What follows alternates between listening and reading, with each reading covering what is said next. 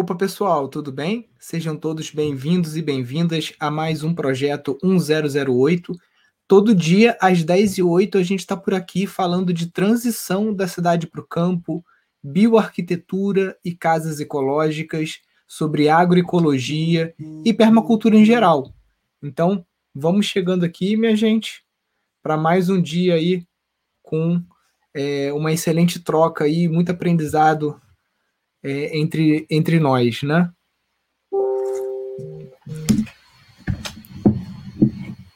Maravilha. Vamos chegando, pessoal. Aproveita para já chegar apertando o aviãozinho aqui e chamar 10 amigos, vai clicando no botão enviar e depois concluir lá embaixo. Vamos chamando o pessoal para mais gente participar aqui desse movimento que a gente está fazendo com a ajuda de vocês, essa revolução neo-rural aí para a gente mudar um pouquinho a realidade do nosso país. Então vamos chegando lá, gente.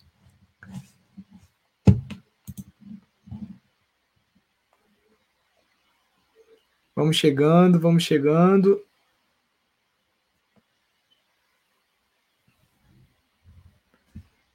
Bom dia, Matheus, Keila, Mari, Murilo. Bom dia, Marli. Bom dia, Mari.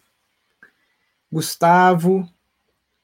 Pessoal, para quem não conhece a dinâmica aqui, clica no botãozinho que tem a interrogação e aí você deixa a sua pergunta e aí a gente vai caminhando aqui conforme as perguntas.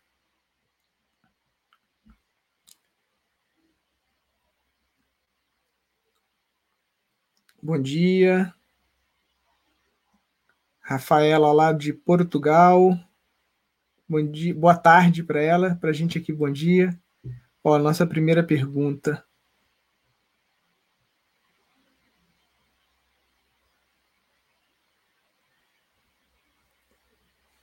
Bom dia, Nilson. Bambu é ideal plantar perto da nascente ou distante? Então, a experiência que eu tenho aqui no sítio é que o bambu, muito dentro da água, muito perto d'água, pelo menos o dendrocalamus, ele fica um pouco travado, ele não desenvolve o diâmetro no potencial total da planta. A gente tem uma outra planta aqui que está numa situação diferente, que não está num terreno com muita água perto, é, e ele desenvolve ali seus 22, 23 centímetros de diâmetro. Enquanto a outra toceira, que está próximo a um rio, tem muita água, perto de uma nascente, ela não desenvolve um bambu tão é, com um diâmetro tão grande. Então a gente acredita que possa ter uma relação aí com o excesso de água. Então eu plantaria distante, né, em volta de nascente. O ideal é a gente estar tá fazendo os procedimentos de recuperação de nascente com árvores nativas. E o bambu, muitas vezes, é uma espécie exótica. A não sei que você esteja falando aí das poucas espécies brasileiras que são mais conhecidas, você está falando de introduzir uma espécie exótica em volta da nascente, que não é uma prática muito é, adequada, né?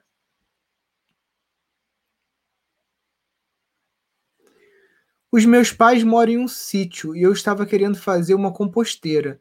Dá para fazer direto na terra?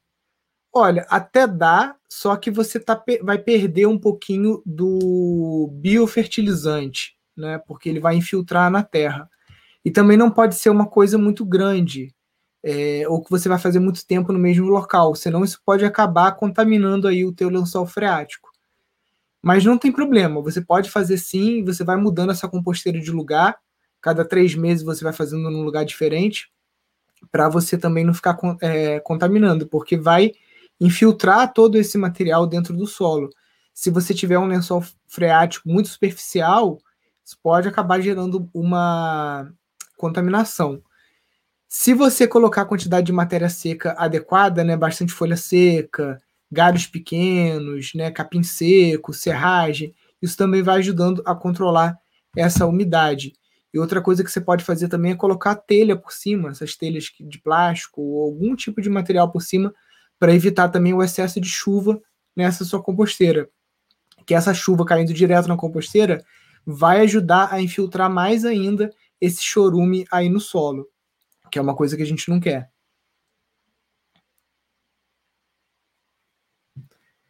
Recomendações para quem quer comprar um sítio. Em que local? Pesquisar em plataformas. Então, eu acabei de responder isso até no meu. Eu, botei uma caixinha de pergunta no meu Instagram pessoal, que é Nilson Dias Pindorama, e acabou tendo mais pergunta lá do que no Instagram do, do Pindorama, não sei porquê. Acho que o, que o Instagram agora tá dando mais visibilidade para perfis pequenos e que estão começando do que para perfis grandes. E primeira coisa, é, para você comprar um sítio, você tem que mapear primeiro o que, que é o teu sonho. Porque tem gente que quer o sítio único e exclusivamente para plantar alimentos, colher e comer comida fresca e viver uma vida num ritmo mais devagar, né? E aí tem, do, tem dois tipos de pessoas nesse perfil, né? Eu estou falando de pessoa que quer ir para o sítio para ter uma vida mais saudável. Então ela quer plantar e colher os alimentos, quer ter uma vida mais devagar. Aí você tem as pessoas que têm uma renda passiva, por exemplo, o cara tem imóveis que ele aluga, ou ele vendeu um apartamento muito bem e tem uma poupança. Ou seja, o dinheiro não é uma preocupação. E tem aquelas pessoas que são a maioria, né, como eu quando mudei aqui para o sítio, que não tem uma renda passiva. Então, você quer plantar o, o, alimento, quer comer comida fresca, quer ter uma vida legal, só que você não tem dinheiro para se manter no sítio, porque vários motivos. Ou porque o sítio é longe da cidade, você não consegue ir voltar todo dia para trabalhar, ou porque você já encheu o saco mesmo e não quer ficar na cidade, é... ou porque você não tem home office, né? Porque hoje uma coisa que está acontecendo muito são profissionais liberais. Pô, a minha, a minha advogada me contou que teve um prédio um, um, escritório grande de advocacia no Rio de Janeiro, que tem um prédio inteiro na Avenida Rio Branco, que é tipo a nossa Avenida Paulista aqui no Rio, né? E eles fecharam o prédio com a pandemia e falaram que não vão voltar mais para o regime presencial. Os advogados vão trabalhar em casa, todo mundo montou home office e não vai voltar mais. E essa amiga minha, ela está aqui do lado, aqui, está aqui na zona rural, tem uma internet via satélite, né, que não é muito boa, mas para o trabalho de um advogado serve, que é basicamente acessar o sistema da justiça, mandar texto, mandar PDF, fazer uma outra reunião no Zoom. Então, uma internet meia boca funciona. E isso proporcionou a ela fazer a transição para uma vida rural. Tá com um filho com uma idade aí de uns 8, 9 anos, tá sendo muito melhor para a família estar tá na zona rural do que estar tá lá num apartamento confinado no, no Rio de Janeiro, né? Então, é, primeiro você tem que me responder isso né? Se o teu sonho é só isso, ou se você aspira é, desenvolver alguma atividade comercial no sítio. Ah, Nilson, eu quero ir para o sítio não só porque eu quero plantar e colher, mas porque eu sempre tive o sonho de é, ter uma criação de cabras, ou de trabalhar com abelha, ou de trabalhar com cosmético natural, ou de receber pessoas, ou de ter um restaurante da roça. Enfim, são vários é, potenciais e possíveis modelos de negócio que você quer fazer no sítio. Então, primeiro é isso, definir o que, que é. Segundo, você vai desenhar o teu plano de negócios, porque o plano de negócios que vai ser o, o, o instrumento base para definir os critérios de seleção da sua terra. Se você quer fazer, você tem um sonho de entregar cestas de orgânicos. Você não pode comprar um sítio que esteja a 400 quilômetros de uma capital ou de um grande centro consumidor, porque essa logística vai te matar. Então, se você tem o interesse de fazer algum negócio que você precisa de um centro consumidor próximo a você, você vai ter que comprar um sítio que esteja num raio aí de 100 a 160 quilômetros de um grande centro, tá? É, ah, não, Nilson, eu quero fazer uma pousada é, com terapias holísticas, eu sou professor de yoga, faço massagem ayurvédica, terapia ayurvédica, então para mim, quanto mais longe o sítio, melhor, porque eu quero que seja um refúgio, e aí você tem a vantagem de quanto mais longe o sítio, mais barato, então você consegue comprar terras maiores, melhores. Quanto mais longe você vai das áreas mais é, competidas, né? É, então, basicamente é isso. O que, que, eu te aconselho? Primeiro, você tem que fazer o, o plano de negócio. Dia 12 dia 15, a gente vai estar com a jornada para o sítio rentável. A gente vai fazer isso ao vivo juntos. É um curso com quatro dias de duração, com apostila. Então, você participando aí desse curso lá, você vai conseguir aí desenvolver boa parte desse, de, dessa, desse teu plano de transição para um sítio de compra, para você não comprar errado, né?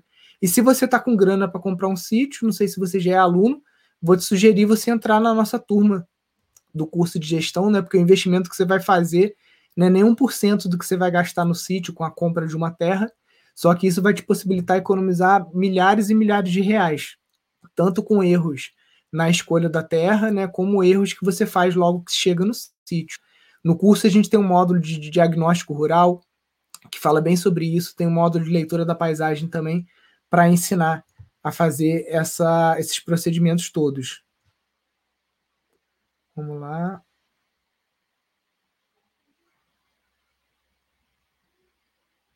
Perguntas.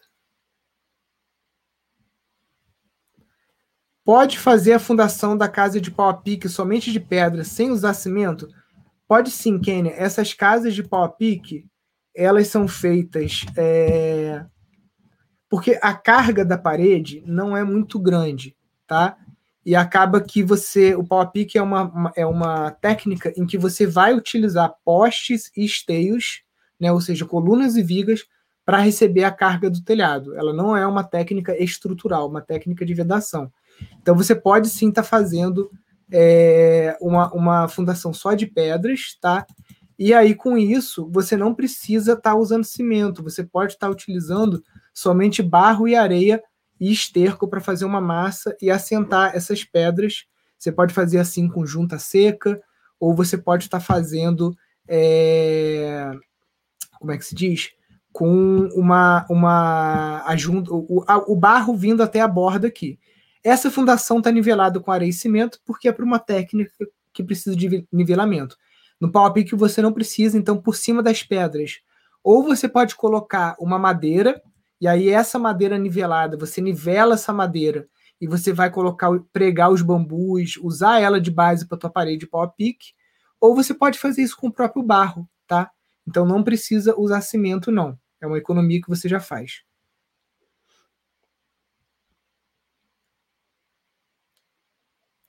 Qual a espécie ideal de bambu para fazer cerca viva? É, então, eu gosto muito do Dendrocalamus giganteus, tá? que é o bambu gigante, porque ele vai primeiro te dar uma, uma cortina, uma cerca viva alta, e que vai, inclusive, ser capaz de deter deriva química de vizinhos que façam aplicação de veneno, de agrotóxico.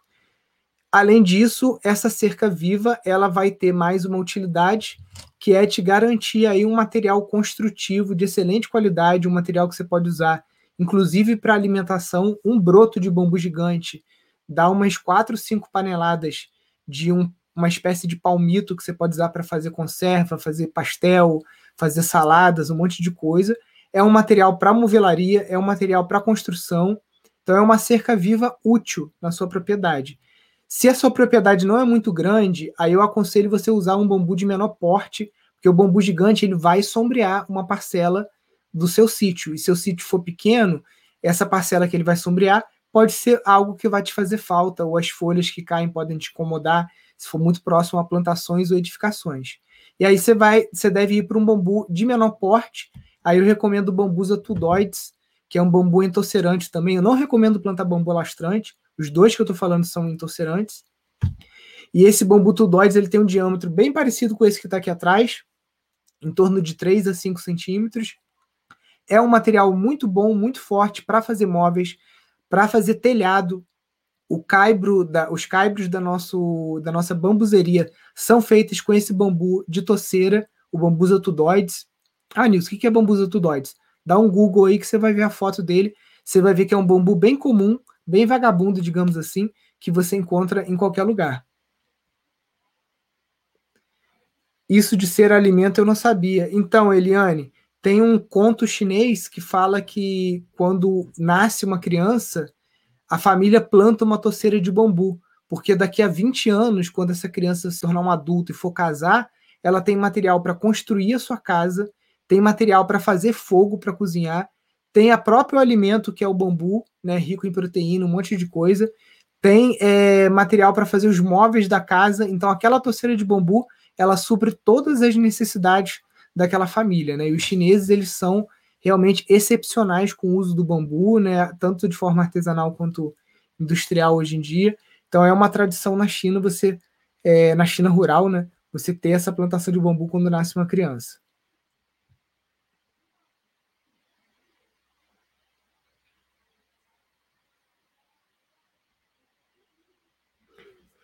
Nilson, queremos recuperar nosso córrego seco. Acho que ele secou porque aquela área foi pasto por um. Peraí. Deve ser por um bom tempo, né? Cara, o Instagram tá uma loucura. Tem hora que ele mostra a pergunta de um jeito, tem hora que mostra do outro. Peraí. É, por um bom tempo. Acho que temos que iniciar a plantação de nativas pelo topo do morro. Hoje lá só tem as pioneiras. Também pode ter sido destruídas nascentes pelo gado. Quero planejar isso. Tem algum conselho? Então, Rosana, isso aí é a, a, a justamente o, o caminho é esse que você está falando. Peraí, não sei por que não está. É, enfim, tá meio bugado aqui. Mas vamos lá. É como plantar água, né? Eu até publiquei aqui outro dia e aconselho a leitura. Deixa eu jogar aqui uma aba para cá. Tem, tem alguns manuais de recuperação de nascente da Embrapa, tá?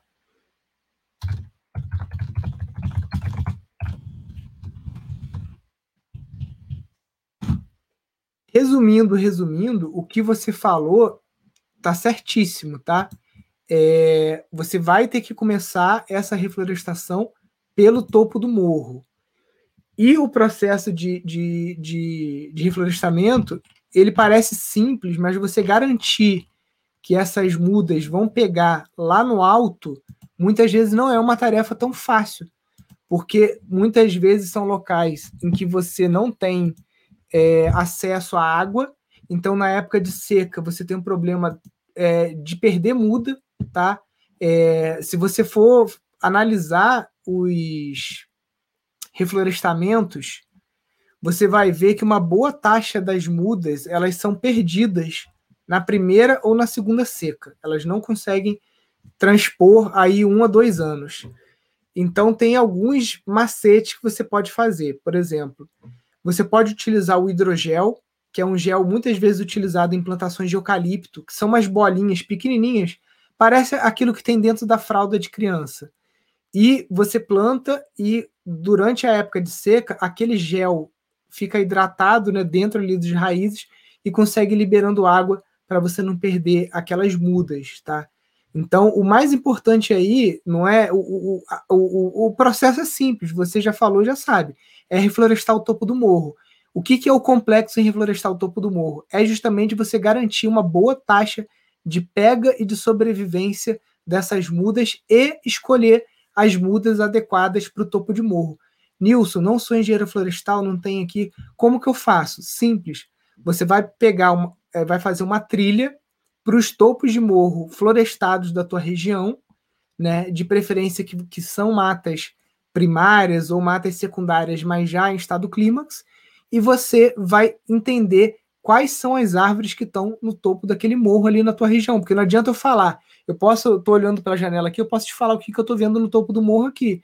Eu tenho embaúba prateada, eu tenho fedegoso, eu tenho quaresmeira, eu tenho jacatirão, e tem mais uma meia dúzia de árvore aí que eu não sei o nome. Então, o ideal é você é, fazer essa trilha, nos topos de morro da sua região, você entender e começar a mapear a época de semente, né? Porque muitas dessas árvores são leguminosas que vão dar vagens ou que ou que tem sementes aéreas que vão descer. E aí você começar a fazer o teu mudário com esses fragmentos de vegetação em topo de morro da sua região. Porque não adianta nada você vir aqui em Friburgo, pegar a muda daqui o Brasil é enorme, então a gente tem que aprender a ser permacultor. Permacultor não lê receita de bolo. Permacultor desenvolve suas receitas. Então, é, você não vai chegar num, num viveiro e vai comprar um monte de muda que você não sabe nem se vai pegar. Você vai observar, vai fazer leitura da paisagem, vai fazer o teu próprio viveiro. Ah, nisso, mas vai demorar. Isso, vai demorar. Para destruir aquele topo de morro e secar o rio, demorou para caramba. Então, o processo de recuperação também vai ser lento. O ser humano tem, às vezes, um pensamento muito imediatista, e com a natureza não dá para ser imediatista. Dá para ser para destruir. Para você destruir a floresta é muito fácil, muito rápido. É, inclusive, na faculdade de agronomia se ensina ainda a prática de correntão, que é você pegar dois tratores de esteira, colocar uma corrente gigante no meio e você empurrando, depois tacar fogo, depois tacar semente de capim e bota gado em cima para o Brasil continuar exportando carne, porque a única coisa que o Brasil pode fazer economicamente é exportar carne, né? não tem outras coisas. O Brasil exporta navios e navios de soja de carne e importa uma caixinha de chip e o, o, o, a, a, entrada do PIB zerou. Né? Então tem outras formas da gente melhorar a nossa economia, mas eu não vou entrar nesse assunto. Então, para destruir a natureza é muito rápido, para recuperar é muito mais difícil. Tá? Então, é, começa fazendo isso que eu te falei. Além do topo de morro, a mata ciliar desse teu córrego que secou também é outro ponto é, super importante para você estar tá fazendo esse trabalho. Recompor essa mata ciliar por ser à beira do córrego, por ser na área mais plana, é um local que está mais próximo da tua zona 1, zona 2, zona 3, que vai ser mais fácil de você estar tá fazendo uma lida diária. Então, nessa tua mata ciliar, você já pode fazer essa recuperação introduzindo árvores frutíferas, que são árvores que estão próximas a você, para você fazer uma colheita, colheita de pitanga, de abuticaba, cambuci, graviola, enfim, todas essas é, magníficas frutas brasileiras que tem que depois você pode desenvolver produtos que têm um bom tempo de prateleira. Por exemplo, o, a Clarissa Taguchi, da Punks Brasil, depois segue aí no Instagram. Ela faz um molho barbecue de jabuticaba, cara, maravilhoso. Não perde para nenhum molho de barbecue desses aí, cheio de porcaria de glutamato monossódico. E você fazendo isso, recuperando a mata ciliar, que é uma área geralmente mais próxima às habitações, com árvores frutíferas, é um local mais fácil de você colher. Se você reflorestar o teu topo de morro com um monte de árvore frutífera, vai ser muito difícil você ficar voltando lá em cima para colher fruta. Aquilo lá vai ficar para os pássaros, para a fauna, né? Até o ideal. Então, embaixo você pode fazer isso e, dependendo, você pode consultar o, o código florestal e ver é, ambientalmente aí na sua região o que pode ser feito. Geralmente você pode introduzir até 50% de espécies exóticas na mata ciliar. Então você vai poder, por exemplo, estar tá introduzindo manga, abacate, outras frutas que têm um potencial comercial melhor é, do que as frutas é, brasileiras, digamos assim, nativas, e também outras espécies aí, às vezes, de interesse paisagístico ou para abelha também.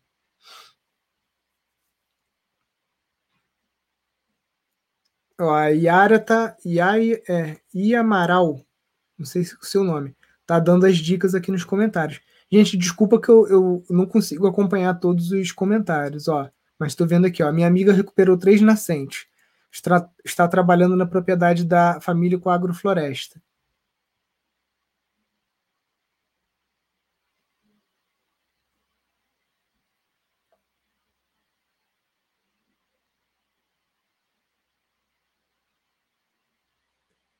Ó, meu lado mineiro. Nilson, querido, comprei um terreno que é topo de morro, não sabia que não poderia construir. Para ajudar, o corretor limpou, acabou com o terreno. Tirou todas as árvores, imagina o meu desespero. É, você tem que observar, porque nem sempre o topo de morro é totalmente impossível de você construir, tá? Você vai ter que observar isso junto ao órgão é, ambiental da sua região, porque Pode ser que tenha um outro morro próximo ao seu, e aí isso acaba anulando que você seja topo de morro. Você pode reflorestar e fazer um TAC, um termo de ajuste de conduta com o município, falando que você vai recuperar essa área que foi destruída, não foi você que destruiu, então você vai recuperar essa área, e aí você, em troca, vai ficar ali com 10, 20% de área é, sem cobertura é, arbórea para você construir a tua casa, para você ter pequenos plantios, tá? Então, tudo tem conversa, não é assim também, ah, é, é, é impossível. Não. As pessoas dos órgãos ambientais, quando elas se deparam com pessoas que querem fazer a coisa certa, muitas vezes elas estão lá para ajudar, e não só para ficar multando e para ficar é, colocando numa postura de, de, acusar, de acusar as pessoas.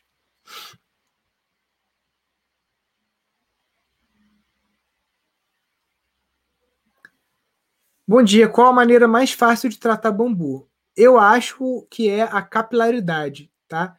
E aí, como você faz isso, depois da live aqui, você vai lá no YouTube vai escrever assim: Como tratar bambu, Instituto Pindorama, que tem um vídeo nosso mostrando a capilaridade.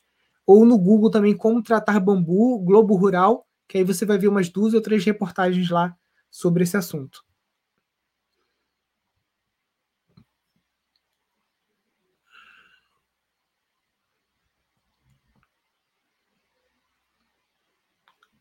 Nilson, ao usar outras substâncias que inibem os carunchos no tratamento do bambu, vou ter o mesmo resultado? Então, depende. Por exemplo, já tem estudos mostrando que o tanino é eficiente inseticida no tratamento de bambu. E aí tem pessoas que fazem um chá para conseguir o tanino, se não me engano é a aroeira da pimenta vermelha que tem o tanino. Aí não sei se é nas folhas, na seiva, não, não sei o processo. Mas existem sim outras substâncias. Se você conseguir encontrar, é, algo que, que tenha o, o, esse mesmo resultado, né, vai dar certo. Peraí. Nilson, o sítio está localizado num vale. A maior parte dele é aclive. Tem alguma dica, material de orientação para construção de terraços? Gostaria de aproveitá-lo melhor.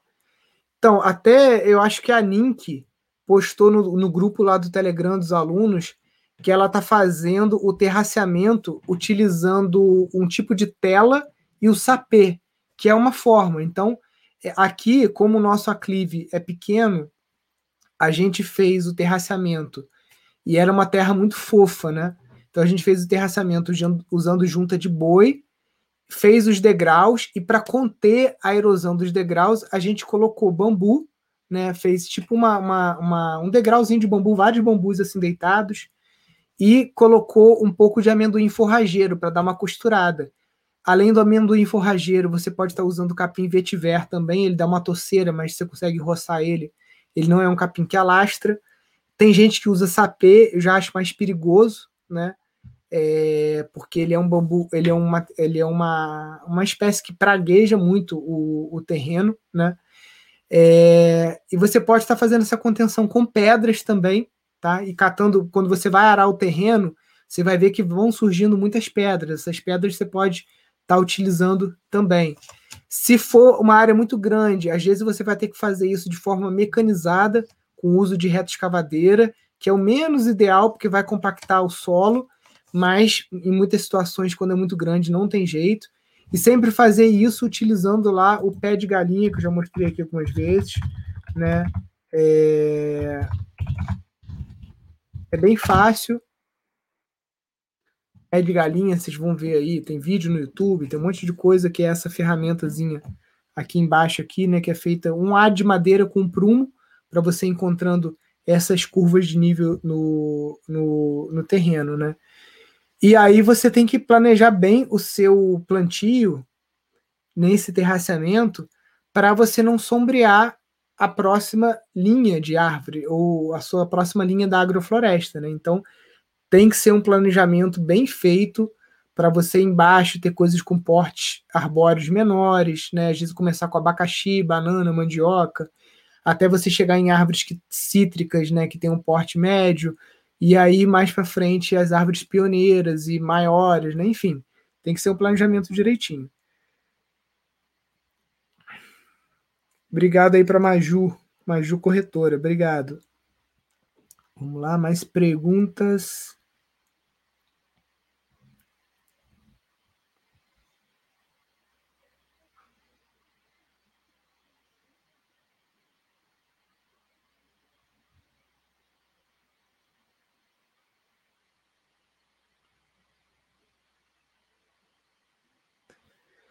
Onde encontrar amendoim forrageiro com facilidade? Estou no Maranhão. Então, eu não sei se o amendoim forrageiro tem semente, porque já observo ele aqui há quase 10 anos, né? Ele dá uma florzinha amarela, ele tem esse nome de amendoim, mas ele não dá uma vagem, né? Eu, pelo menos, nunca vi a vagem dele. Então, geralmente aqui, como a gente planta, é a partir de é, poda mesmo por estaquia, né? Então, você pega ali aquela podazinha em terra. Se, o ideal era você conseguir de alguém que tenha, que vá podar.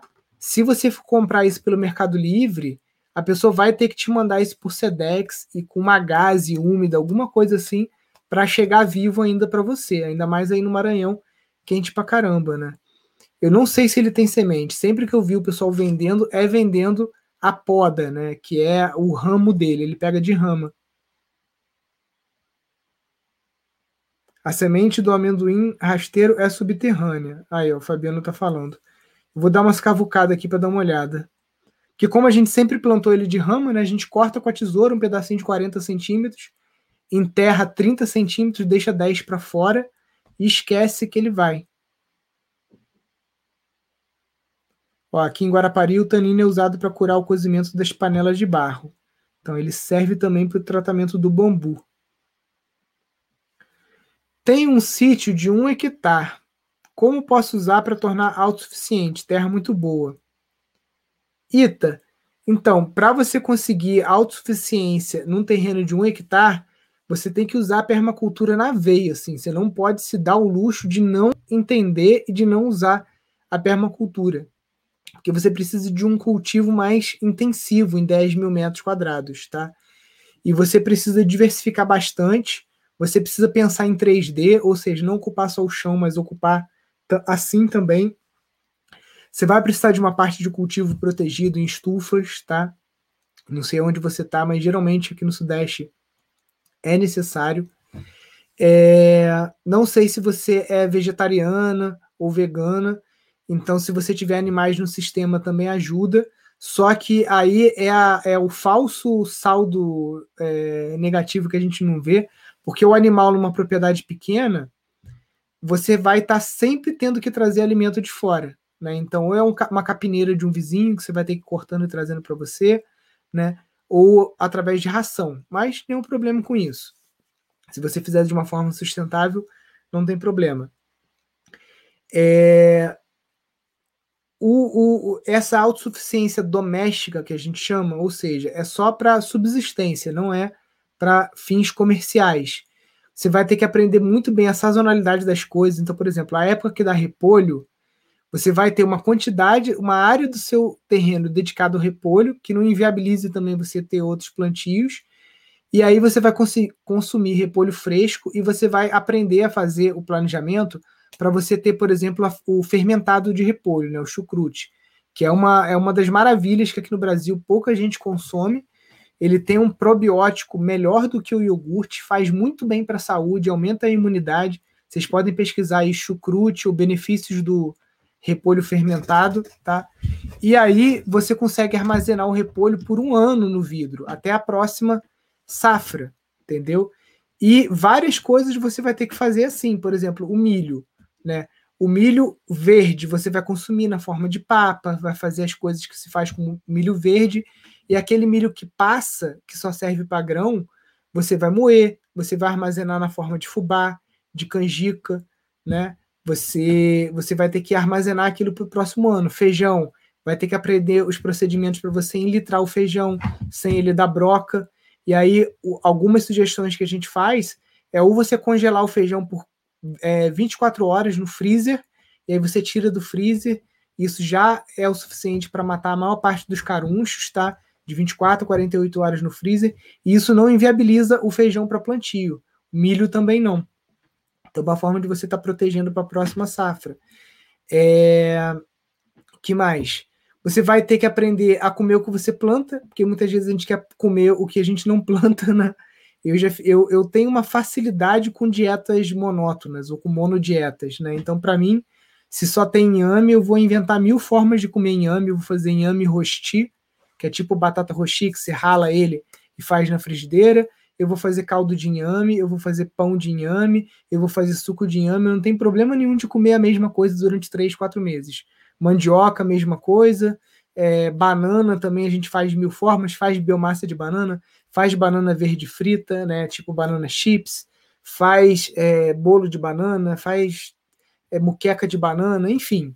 Né? Tem pessoas que já têm mais dificuldade de ter uma dieta muito monocromática, né? Monocromática que eu digo porque se você vai levar essa autossuficiência realmente ao pé da letra e quer consumir o que você planta, é, você vai ter punks as punks, plantas alimentícias não convencionais, que você identificar no teu sítio, vão ajudar a estar tá variando um pouco mais a sua dieta, né? Mas dificilmente você vai conseguir ter aí mais do que 40, 50 itens cultivados, né? É muito trabalhoso, principalmente um hectare, que é uma área de 10 mil metros, é uma área pequena, né? Então, algumas épocas da, do, do, do, teu, do, do ano você vai ter uma dieta um pouco mais é, monocromática, digamos assim. Então, faça bem o planejamento, pesquise sobre o cultivo protegido, sobre agrofloresta, principalmente agroecologia, né? E você colocando em prática a agroecologia, a permacultura, você vai conseguir. É, fica o meu convite para você participar de 12 a 15 da Jornada para o Sítio Rentável, curso de quatro dias, e ali você vai receber uma apostila e muito material que já vai te ajudar bastante a você pensar nesse seu um hectare aí com outros olhos.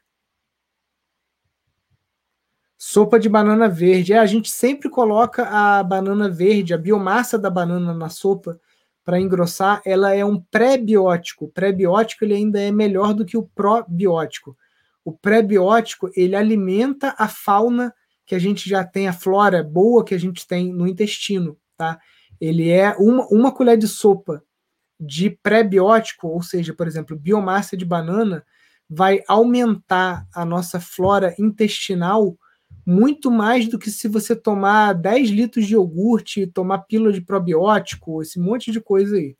Pré-biótico é essencial para a nossa saúde também. Onde eu consigo resina de mamona para tratar as minhas madeiras? Bruno, a gente compra a resina de mamona da Imperveg. É isso aqui, ó.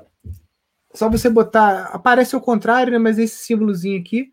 Bota no Instagram Imperveg que você vai aí conseguir localizar e aí você diz para que qual é o tipo de madeira que o Donizete vai te dizer a melhor fórmula que ele tem lá, porque tem é, para madeiras porosas, para madeiras menos porosas, para bambu, para terra, para tijolo.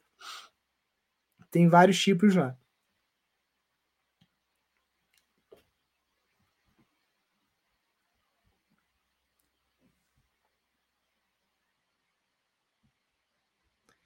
Quero muito uma casa sustentável. Diz a Erosinha. Então eu te aguardo lá no nosso curso online de casas ecológicas. Dá uma clicada depois aqui no link azul da bio, tá? E aí você é, clica lá em curso online e depois curso de casas ecológicas. Você não vai se arrepender.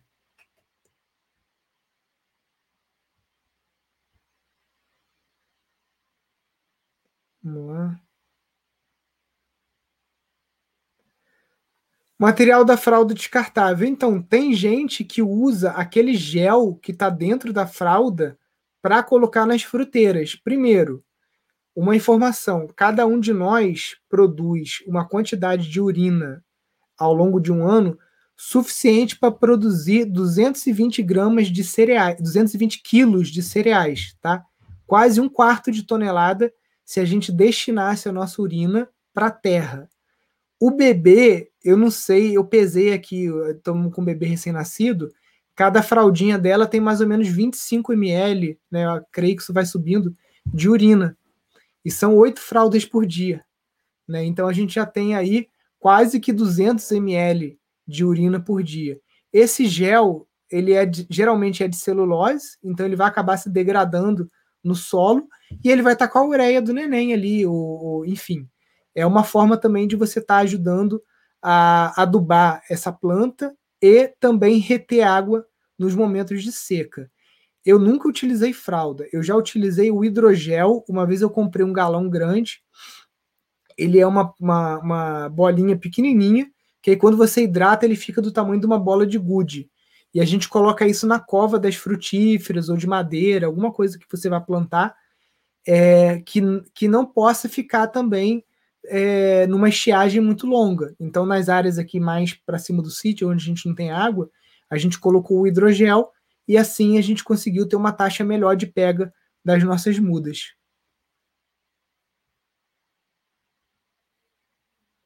Ah.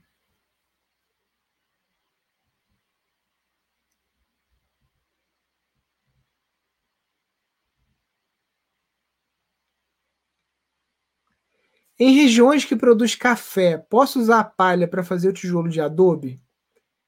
Então, o Geralda, é, o, a gente tem um professor, né, que é o nosso, nosso guru, que é um, um alemão, que ele mora numa casa toda também de tijolos de barro, de terra crua, que é o, o Gernot Mink, e ele não aconselha, não tem aconselhado muito aqui no Brasil, nas regiões de clima úmido, a gente colocar palha dentro do tijolo de adobe. Ele recomenda fazer o tijolo de adobe só com barro e areia, tá?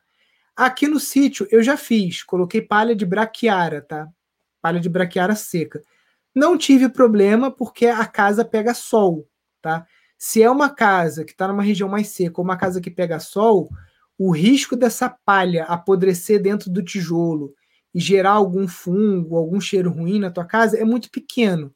Então você pode sim colocar essa palha no adobe até para você economizar material, né? Porque o barro ou você vai comprar ou vai ter que cavar. Então dá trabalho ou custa dinheiro. Areia. Na maior parte das vezes a gente compra já areia lavada, né? Então é caro. Então quanto menos barro e areia você usar no tijolo, é, mais palha você usar, mais térmico esse tijolo vai ficar. Porém, tem que ser um tijolo num lugar que pegue sol, senão você corre risco dele apodrecer e gerar cheiro ruim. Outro contra de você usar muita palha no tijolo é que o tijolo fica feio, ele não fica lisinho. O tijolo de adobe, quando você faz só de areia e barro, se a tua forma você aplicar uma resina de mamona, ou você encapar ela com plástico, alguma coisa assim, ou você lixar bem a madeira, você vai ver que o tijolo sai lisinho e você não vai precisar dar nenhum acabamento na tua casa, nenhum acabamento. Você assentar ele direitinho, vir limpando com o dedo ali a massa de assentamento e tudo mais, fica lindo, não precisa dar nenhum acabamento. Se você colocar palha demais no tijolo de adobe, o tijolo ele fica com um aspecto meio feioso, fica mal formado, quando você levanta a forma, ele, ele fica meio empenado, assim, ele não fica esquadrejado direitinho, então você vai, vai consumir mais massa e também você vai ter que rebocar. Então aquela massa que você economizou no tijolo por botar mais palha, depois você vai ter que fazer outro processo que é o de rebocar. E acaba que no final das contas vai ficar mais trabalhoso ainda. Então, se for botar palha, bota bem pouquinho, só para você conferir uma propriedade térmica um pouco maior. Faz o teste, entendeu? Você vai botar assim: é, dois carrinhos de mão de barro, um carrinho de mão de areia, um de palha, mistura. Faz o tijolo. E ficou palha demais. Bota mais um carrinho de, de barro. E assim você vai chegando na mistura perfeita.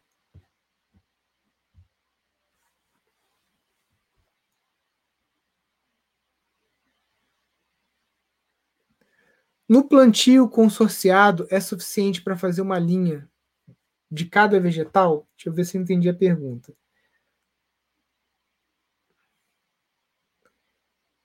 Entendi. Você está dizendo se fazer uma linha de cada vegetal é o suficiente já para a gente chamar de consórcio. Então, o termo consórcio ele permite uma, um número de espécies muito menor do que quando a gente está falando de agrofloresta. Por exemplo, na Bahia, um consórcio muito comum no sul da Bahia é seringueira, cacau e banana da terra. São só três espécies, entendeu? Então, consórcio geralmente é um número reduzido de espécies. Agrofloresta, aí você já tem um número muito maior. Então, consórcio, sim, você pode ter um número reduzido, você pode ter uma linha de. Aqui, por exemplo, eu tenho uma coisa que eu não chamo de agrofloresta. É um pomar consorciado com é, espécies de mandioca, eu tenho assim, linhas de mirtilo, mirtilo, framboesa, outras frutíferas, laranja e tudo mais. E no meio, nas entrelinhas, eu tenho uma época do ano mandioca, e depois eu vou para inhame, depois eu vou para milho, vou consorciando, vou fazendo uma rotação. Né? Eu não chamo de agrofloresta, aquilo ali não é um SAF. É um pomar que eu estou fazendo consórcio e rotação de cultura de, de roçado. Né?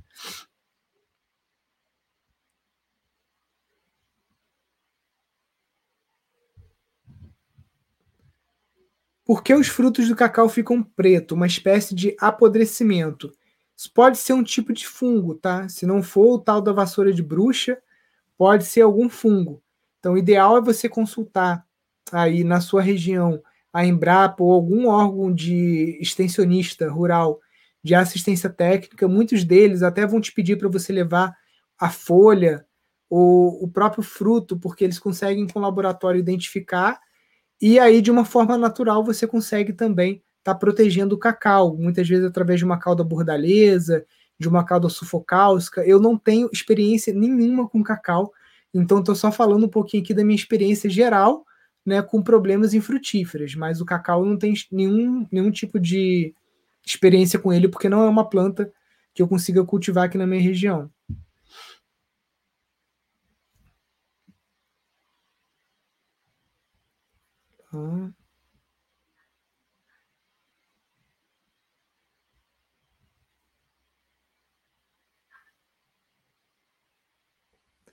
Dá para fazer açaí da Palmeira, da Palmeira, Palmeira Jussara?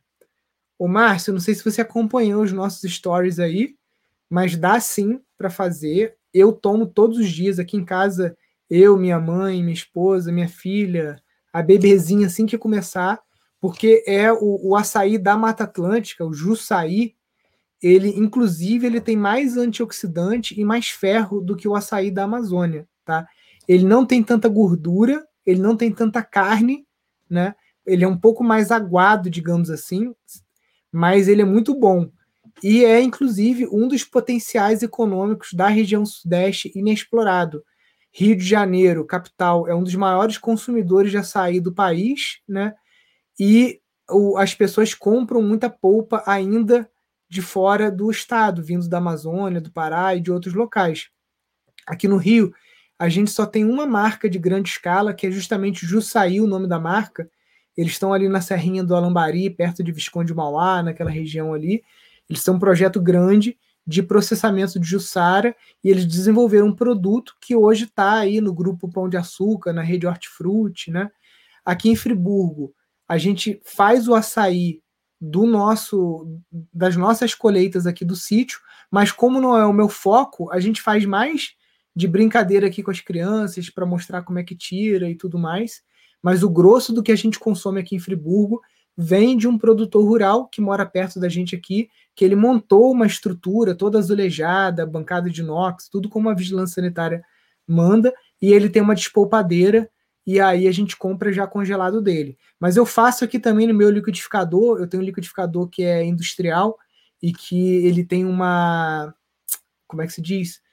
Eu consigo variar a velocidade dele. Então, quando você bota numa velocidade bem baixinha, de 1 a 3, ele fica só roletando os coquinhos, e aí, é, com isso, ele não quebra o coco, aí não fica amargo o, o açaí. Né? Então, a gente consegue fazer até de uma forma artesanal aqui.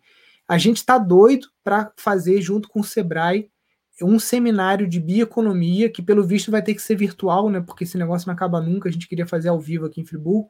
Talvez a gente faça ele híbrido, tipo assim, a gente faça ele aqui no Teatro Municipal, né, com algumas pessoas ao vivo, e bote uma câmera lá e faça também a transmissão dele ao vivo aí no, no YouTube. A gente quer fazer esse primeiro seminário de bioeconomia do estado do Rio, focado na Palmeiras Jussara, porque eu enxergo como um dos potenciais econômicos aqui do, do, do Estado, e isso vai ajudar a movimentar a economia, é, vai ajudar o dinheiro a ficar mais dentro aqui do, da nossa região e vai melhorar, em última instância, a saúde das pessoas, né? Porque o Jussaí é muito saudável, tem muito, muito antioxidante, anticancerígeno, né? É sensacional mesmo. O, o Para quem não sabe, esse nome Pindorama, em Tupi-Guarani, significa terra das palmeiras. Eu não sei por que, que o meu avô chamou o sítio de Pindorama, mas eu desconfio que foi porque ele reflorestou o sítio com muito açaí jussara. Porque esse sítio aqui era um sítio de café. Eu, ve eu vejo fotos antigas aqui do sítio, as poucas fotos que tem, o morro aqui em frente de casa e atrás era tudo pelado com café, né? Chegou, chegava a colher aqui 500 sacas de café, não sei se é muito ou pouco, mas era a quantidade que colhia aqui. E meu avô reflorestou isso com jussara. Né? Então hoje você entra na mata aqui, tem muito, muito. Ainda tem o café, né? Porque o jacu fica comendo, cagando e, e, e ressemeando o café, mas tem muito jussara e já está uma, uma, uma floresta clímax já, né? Já é uma mata secundária bem estabelecida. Então aqui no sítio mesmo eu tenho muito potencial de jussara que eu não estou explorando por não dar conta de colher. E da mesma forma, assim, em vários outros sítios abandonados e sítios por aí, é, na região sudeste, tem muito Jussara que pode ser manejado pelo órgão ambiental. Só você fazer um plano de manejo.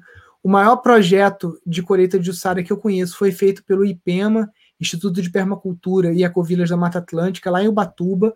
Foi um projeto financiado pela Petrobras nos áureos tempos, áureos tempos aí, um projeto de 10 milhões de reais que conseguiu trazer para a comunidade caiçara uma nova forma de renda, né? Você imagina o Batuba, o Batuba polo de surfistas, de turismo, então aquele Jussara sendo consumido já dentro ali do próprio polo turístico que é o Batuba. Então é, é um potencial muito grande para gerar a economia, o ecoturismo e todo esse potencial aqui do Sudeste. Ó, o IPES, o, o IPES aí, Instituto de Permacultura, em Conceição do Mato Dentro, nossa estação semente aí, em Minas Gerais. Eu tô com 13 árvores e ainda não tirei o açaí. Tem uma época certa de tirar, tá? Eu coloco uma escada, tento chegar bem perto do cacho para ver, porque eu sou campeão de colher o cacho na hora errada que ele parece que tá roxinho, aí quando eu desço o cacho, eu vejo que ele tá meio esverdeado ainda, e aí não serve. Fica muito amargo.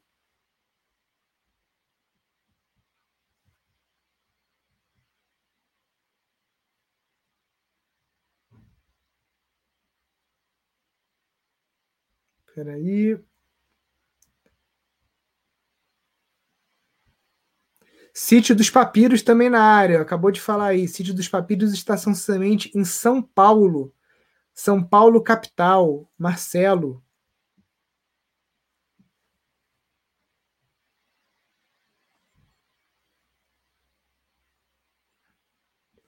Dicas de como lidar com o mofo em casa de sítio. Apesar de ser muito bem ventilado, pega sol só à tarde. Então, esse é um, um assunto que eu falei ontem, quando o pessoal perguntou sobre tipo de edificação, de técnica construtiva para locais frios e úmidos, né, que é uma coisa comum região serrana.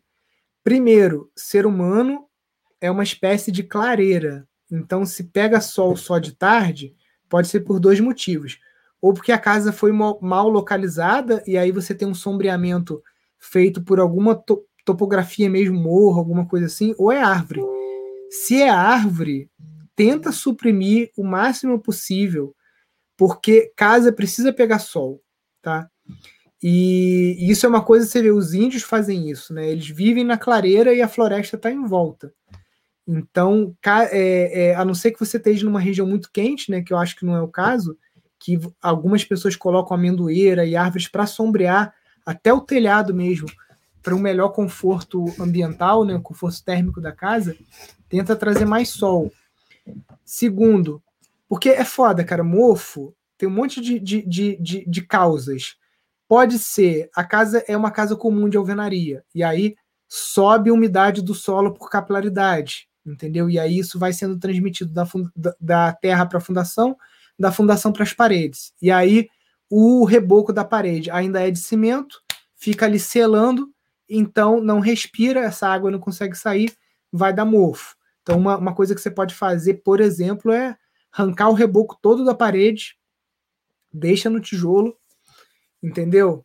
E fica com esse, com esse aspecto mais rústico mesmo, por exemplo. É, podas seletivas de árvores, algum tipo de supressão também em árvores maiores que estejam dando muita sombra.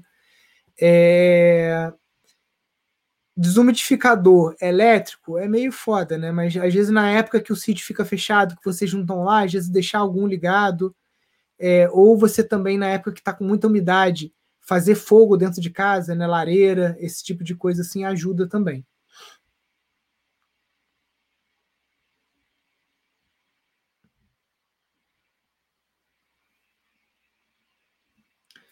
Eucalipto autoclavado, exposto na parte interior da casa, libera alguma toxina?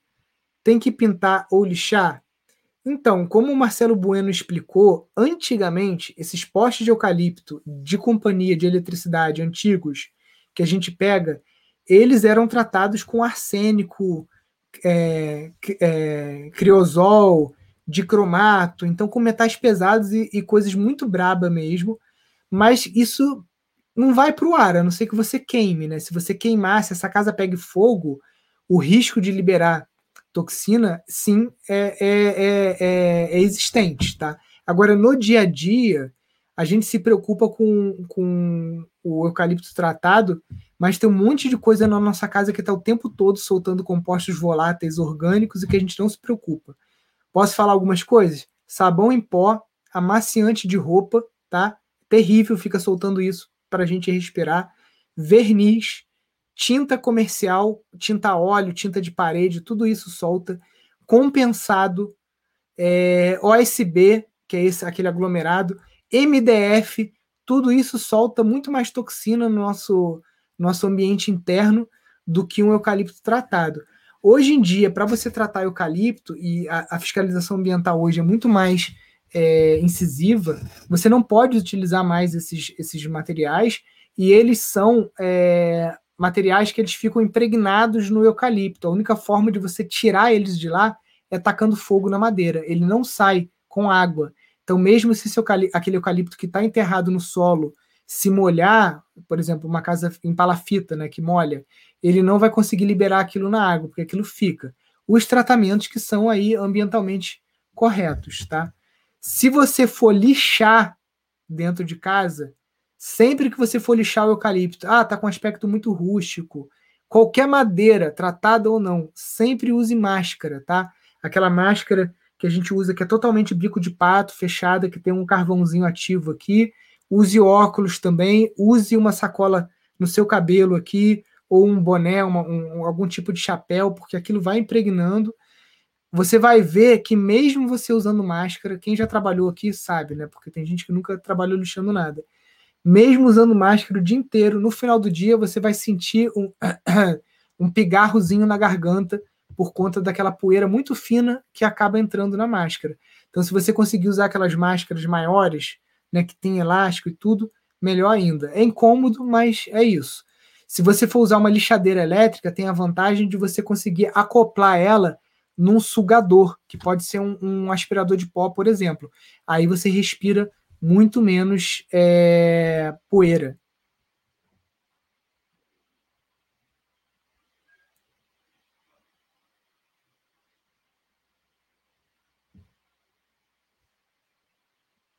Vamos lá. Gente, hoje tem muita pergunta, não vou dar conta de responder tudo, mas aí amanhã a gente está aqui de volta, tá? Você conhece algum fornecedor de aveia orgânica? Então, lá no YouTube tem um vídeo nosso é, chamado Como Consumir Orgânicos a Preço de Custo, tá? Eu não vou entrar na cozinha agora aqui, que senão minha esposa vai me matar, que ela vive reclamando desses é, reality que eu faço aqui de vez em quando que eu pego o celular e, e vou lá. Mas a gente fez um móvel de pinos e bambu bem grande, que é a nossa dispensa. Então a gente compra da Copper Natural, que é em Picada Café, Rio Grande do Sul, é uma, acho que é a maior cooperativa que tem de orgânicos na América Latina. A gente compra deles os tijolinhos já a vácuo, né, de várias coisas. Então a gente compra sorgo, aveia, é, arroz, alguns tipos de coisas que aqui em Friburgo a gente não tem como cultivar e nem tenho tempo para isso também. Eu foco mais aqui em roça e fruticultura. E aí o pedido mínimo deles é em torno de R$ 1.400, alguma coisa assim. Então a gente já compra logo um estoque para seis meses, para o que for. Tem coisa aqui que leva até um ano para a gente consumir. Então a aveia orgânica ou a gente compra da Ecobio, que é outra cooperativa também que tem no sul, ou compra da Copper Natural. Tá? E a gente compra numa quantidade maior. Ah, Nilson, mas pô, vou empatar R$ 1.400 em produto natural, orgânico. Você pode juntar um grupo de amigos, 10 pessoas, vai dar 140 reais para cada um. Você já consegue fazer um pedido mínimo. Fica muito mais barato. Outro dia o pessoal perguntou nos stories, por que, que orgânico é tão caro? Falei, porque você está comprando no lugar errado. Se você vai lá nessas lojinhas de bacana em Mundo Verde, é, Divina Terra, Organomix, é, Pão de Açúcar, Pô, o, o, o troço tem 300% de markup. Aí é lógico que vai ser caro, né? De sobrepreço. Agora, se você compra direto da cooperativa que vende para o pão de açúcar, você vai pagar o preço de custo, né? Então, Quem tiver afim disso, é só ver lá no YouTube o vídeo Como consumir orgânicos a preço de custo. É só você ir rolando lá ou digitar, vocês vão encontrar. Vamos lá. O Bruno Peixoto. Nilson, você poderia falar um pouco sobre os modelos de parceria de patrocínio para a construção de casas que você comentou? Peraí, deixa eu ver aqui, porque o, o, o Instagram agora tá foda, cara. Ele tá cortando a, a pergunta das pessoas. Bota uma reticênciazinha, eu não consigo ler. Peraí. Deixa eu achar a pergunta aqui. Ah, vamos lá. Você poderia falar um pouco sobre os modelos de parceria, de patrocínio para a construção de casas que você comentou uma vez? Bruno, não sei se é isso que eu vou falar aqui, mas aí você me responde aqui no comentário. É, o John Harvey, que é o, o empreendedor que é, fez a iniciativa chamada Green School né, e Green Village, que é uma ecovila e uma escola, lá em Bali, na Indonésia, ele não tinha dinheiro para construir a ecovila. Então ele chegou para pessoas que são investidores, né? E ele pegava dinheiro dessas pessoas, construía uma casa para aquela pessoa, tá? Dentro do sítio dele ali, dentro dessa ecovila. E aquela casa era da pessoa. Vamos supor, o Bruno me deu dinheiro, me deu 100 mil reais. Eu vou construir uma casa ecológica para o Bruno aqui dentro do, do Pindorama. A casa é dele, quando ele quiser, ele vem. E quando ele não vem, ele não está usando a casa, dentro do Pindorama teria um escritório de administração desses, desses chalés que administra a hospedagem disso no Airbnb. Então, é, é um investimento que o cara está ganhando, tanto com o imóvel, né, que ele está construindo um imóvel ali que depois valoriza, aquela coisa toda, e segundo, também ele ganha com hospedagem. Não sei se era essa a sua pergunta, tá, Bruno? Se não for, depois você complementa aqui para mim.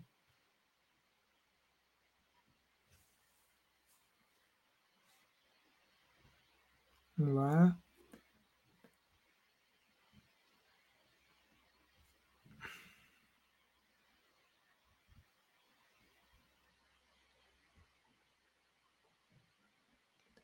Não foi mostrado a montagem do gabarito da Gaia, estou certo? Márcio, se não me engano, esse vídeo ainda não foi para o ar, tá? Esse vídeo do, do gabarito. Eu conversei ontem com o pessoal da produtora, porque vai fazer um mês que o Marcelo Bueno e a equipe saíram aqui do, do Pindorama. Então eles decuparam já os vídeos, agora eles estão fazendo as inserções de imagem. Eu acredito que aí mais uma semana ou duas semanas no máximo a gente vai estar tá com as aulas da Gaia lá no ar, né, desse processo inicial, que depois ainda tem a parte elétrica, hidráulica, que isso ainda não foi nem executado nem gravado ainda, mas vai entrar aí sim.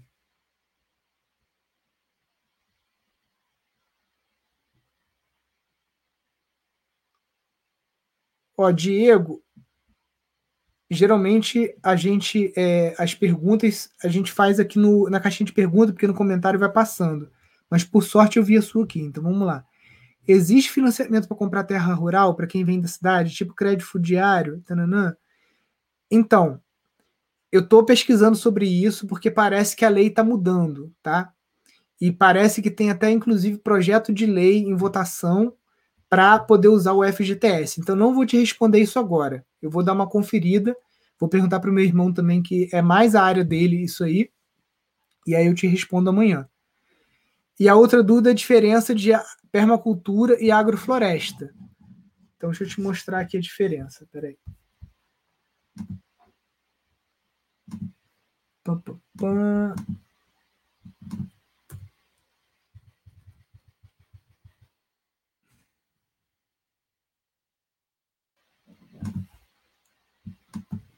Mostrar isso visualmente, que vai ficar mais fácil.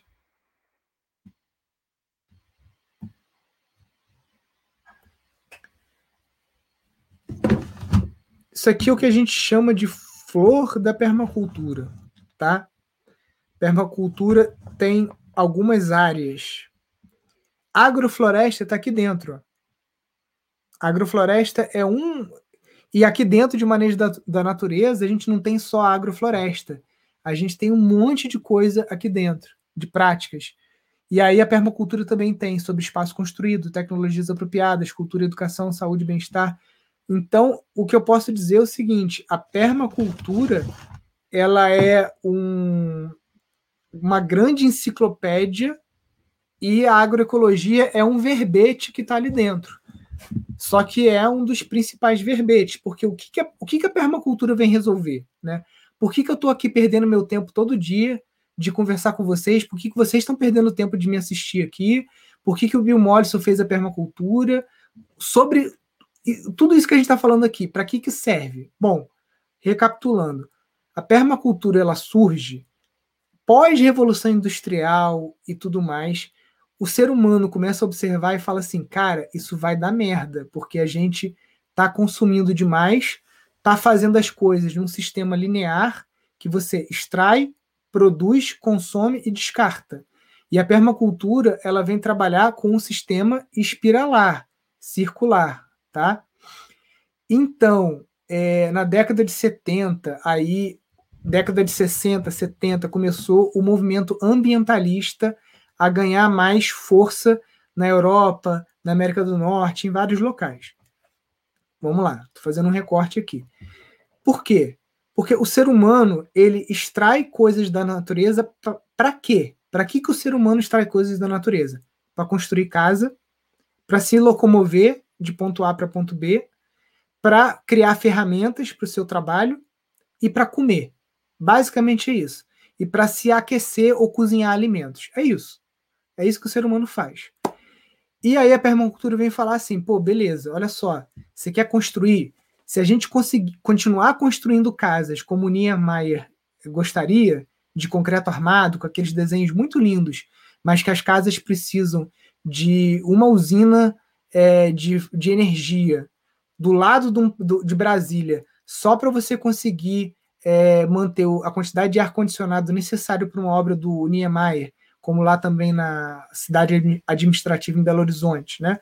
É uma arquitetura muito bonita, tal e, e coisa, mas zero sustentável. Por que zero sustentável? Que é uma arquitetura que, que tem muita energia incorporada nos materiais construtivos e precisa de muita energia para aquele prédio continuar a sua vida útil, tá? Para você trabalhar dentro de um prédio do Niemeyer, para você morar dentro de um prédio do Niemeyer, você precisa de ar-condicionado no verão e precisa de aquecedor no inverno. Tem um prédio lá em Belo Horizonte que o pessoal odeia, odeia. É um prédio, ah, modelo do Niemeyer, tananã. Quem mora lá odeia, porque é exatamente isso que eu falei. Então a permacultura vem falar, gente, não construam como Niemeyer. Vamos construir como João de Barro. Porque se a gente não parar de utilizar materiais não renováveis para construção, vai dar merda. Se a gente não parar de utilizar é, materiais não renováveis para produzir alimento, vai dar merda. Entendeu? A permacultura está falando isso aí já há algumas décadas. Porque não é só construção, não é só na construção que a gente está detonando o planeta, é na agricultura também. Na agricultura, a gente está utilizando muitos fertilizantes derivados de petróleo, e o petróleo ele é finito. Vai chegar um momento em que a gente vai gastar mais energia para tirar o petróleo do que a própria energia que o petróleo pode dar. Então vai chegar um momento que isso não é interessante. A agricultura convencional não só tem muitos insumos baseados em petróleo, mas a própria mecanização como ela se dá hoje, de muito trator a diesel, uma série de coisas, né? é, que são consumidores de petróleo. Então a permacultura ela tá aí para mostrar, olha, quer plantar comida? Tem agroecologia, tem biodinâmica, tem agricultura natural, tem uma série de outras vertentes para você produzir alimento de uma forma que você não detone o planeta.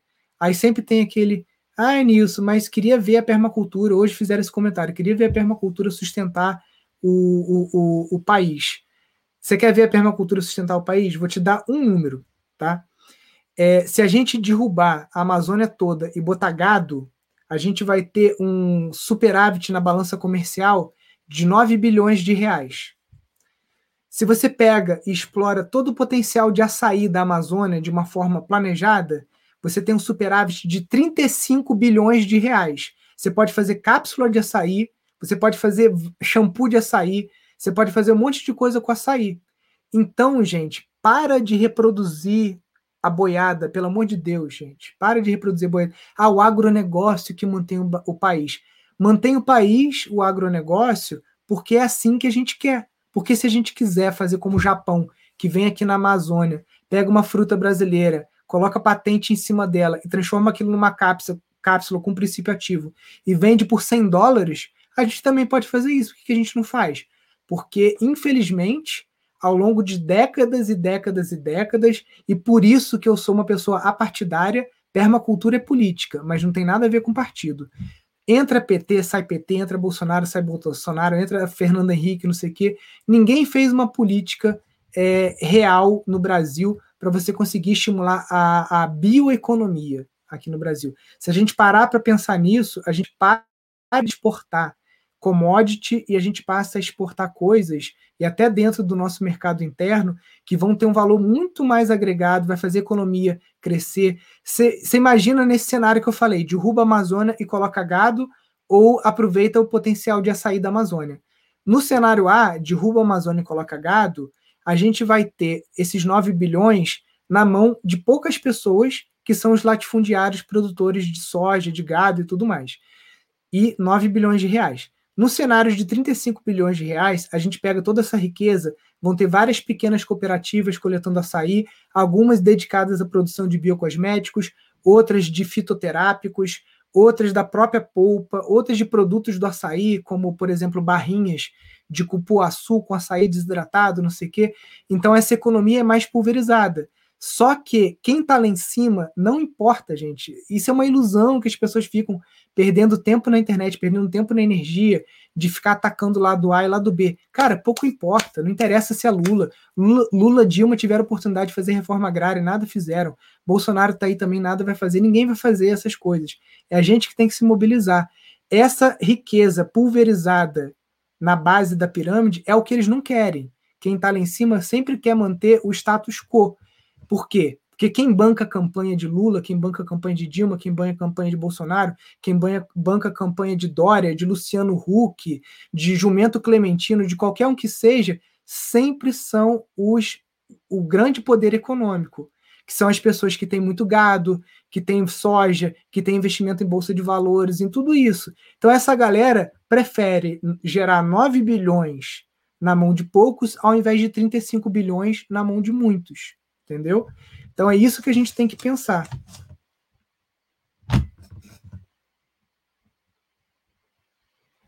Gente, eu vou até. Deixa eu ver os comentários aqui da galera. Ó, em Goiás está triste, derrubaram o cerrado para plantar um mar de soja. É, não é só aí não, cara. Outro dia eu fui para Uber, é, Uberlândia e o avião descendo assim, cara, só cana, cana, cana, cana, cana e cana. Ó, sou economista e foi a melhor aula de economia que eu já assisti na vida. É isso, gente. A, a, as desigualdades sociais no Brasil, elas são perpetuadas pelo grupo econômico que tem interesse né, em manter isso, porque é isso. Quanto mais desigualdade você tem, mais mão de obra barata você tem. Entendeu? E aí a permacultura pode sim mudar o país e sustentar o país, muito melhor do que o, o agronegócio. E isso que a gente está fazendo aqui agora, daqui a 100 anos que a gente vai ver o resultado, porque daqui a 100 anos, possivelmente, o mundo vai ter enxergado, né? Eu acho que o nível de consciência da humanidade está aumentando, está aumentando, está aumentando, e a, a humanidade vai enxergar que do jeito que a gente está trabalhando agora, quem nunca assistiu o vídeo A História das Coisas, que é um vídeo antigo, sai da live, vai lá no YouTube ver. Vou até botar um storyzinho dele aqui para o pessoal ver. Se a gente continuar com uma história das coisas, não vai rolar. Como o grau de consciência está aumentando, inclusive das pessoas ricas, não estou falando que todo mundo que é bilionário, dono de banco e tananã, que é do mal e patati patatá, não. Tem uma galera que está prevendo, o cara até quer fazer, mas muitas vezes ele está com a mão amarrada mas ele tem, ele vai ser cobrado porque essas pessoas que estão ali em cima, formadores de opinião, que têm a grana, elas vão ser cobradas porque elas têm a faca e o queijo na mão e não estão fazendo, tá?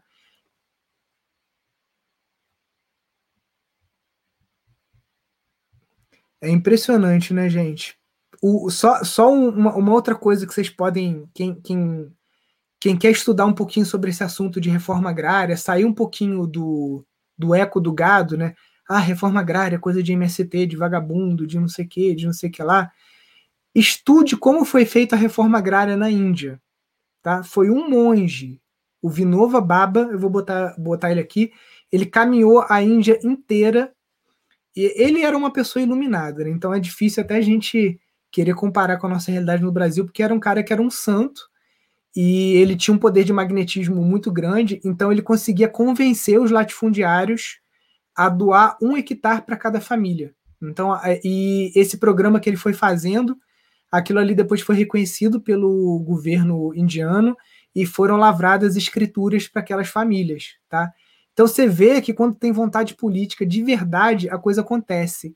E desde então não interessa, cara, se é governo de esquerda, de direita, de centro-direita, isso aí tudo é ilusão, gente. Até o momento, ninguém teve real interesse em reforma agrária.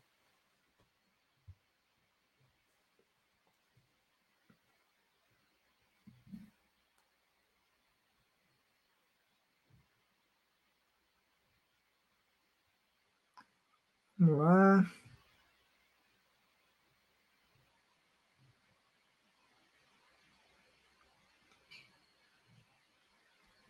Conhece a fundação de Adobe com cimento? É confiável? Então, Polito, outro dia eu tive conversando sobre isso com o Flávio Duarte e com o CJ, né? O, o CJ é do Ipoema, ele atua mais ali nessa área do cerrado, e a gente estava conversando sobre isso.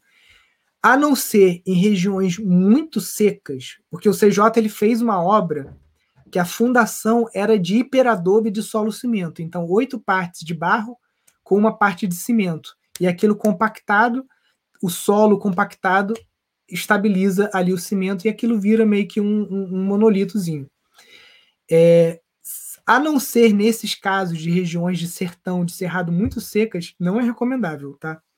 O Flávio Duarte, que é um dos maiores especialistas aí em hiperadobe Super Adobe que a gente tem no Brasil. A gente até convidou ele para ser um dos professores do nosso curso online de casas ecológicas. Ele aceitou o convite, uma das casinhas ele que vai construir. Ele me informou que ele teve muito problema fazendo fundação de solo cimento com Super Adobe e Hiper Adobe, tá? Porque Minas Gerais, diferente ali do a, a região que ele tá, é uma região mais de Mata Atlântica, mais úmida, e aí, filho, não vai dar muito certo não. Gostaria muito de embarcar em uma vivência no Pindorama com as estruturas de bambu imóveis. Então, segura as pontas aí, porque muito provavelmente em breve a gente vai ter um curso de bambu na Estação Semente de Itanhaém, São Paulo, tá? Litoral Norte. Fique, continua seguindo a gente aí, segue eles também, Instituto Pepiteripe, que é Caminho do Meio em Tupi-Guarani, que é, vai rolar. Aqui em Friburgo, a gente deve fazer só ano que vem mesmo no um curso de construção com bambu, porque a gente parou o instituto para fazer uma série de reformas e a gente não tem como hospedar as pessoas aqui. Show, pessoal. Queria agradecer a audiência de todos vocês. Muito obrigado aí pelo carinho, pela atenção. Amanhã estamos aqui de volta. Me desculpe porque hoje a gente teve muita pergunta, eu não conseguia comentar, acompanhar aqui os comentários. Então, se você não teve a sua dúvida respondida hoje, deixa na caixinha de pergunta que está lá no Stories, ou volta aqui amanhã, que aí a gente vai estar tá se falando. Show, pessoal? Fiquem com Deus, até amanhã. Valeu, tchau, tchau.